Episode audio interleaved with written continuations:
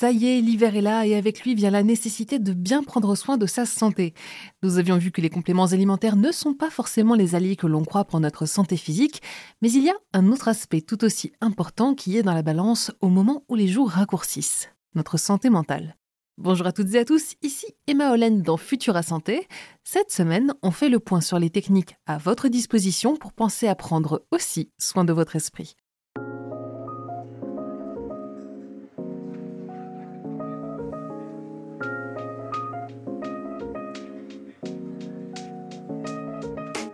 Pour commencer, précisons qu'il ne faut pas confondre le coup de blues hivernal avec de vraies maladies mentales comme la dépression.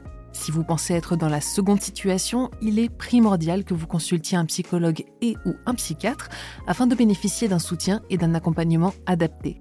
Ces bases étant posées, comment faire pour ne pas subir de plein fouet ce fameux coup de blues hivernal vous vous en doutez, il existe plusieurs techniques comme le fait de s'exposer au soleil, penser à se concentrer sur des activités plaisantes, prendre du temps pour soi, apprendre à bien gérer ses émotions ou encore son équilibre vie pro, vie perso.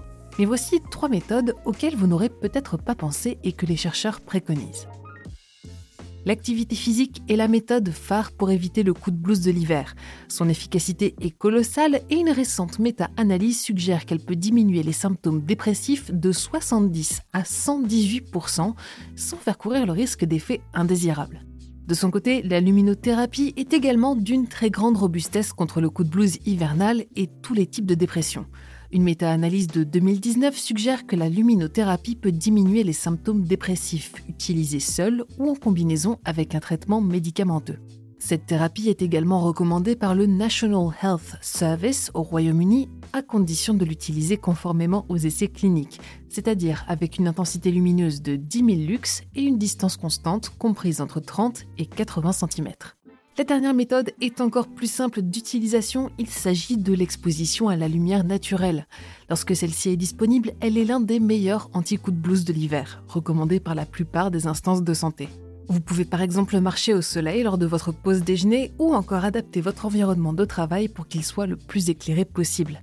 Bien entendu, ce n'est pas parce qu'on est en hiver que le soleil devient inoffensif, alors pensez à vous équiper de crème solaire, couvrez-vous bien et si le temps et votre environnement le permettent, allez prendre un grand bol d'air frais et une bonne dose de lumière à chaque fois que vous en ressentez le besoin. Et c'est tout pour cet épisode de Futura Santé. Si ce podcast vous plaît, pensez à lui laisser une note et un commentaire et n'hésitez pas à le partager autour de vous. Cette semaine, je vous recommande notre dernier épisode de Futura Tech, lui aussi disponible sur ce podcast Fil de Science, où je vous parle d'un petit robot qui a appris à se faire le café tout seul. Pour le reste, je vous souhaite une excellente journée ou une très bonne soirée. Prenez soin de vous et je vous dis à la prochaine dans Futura Santé.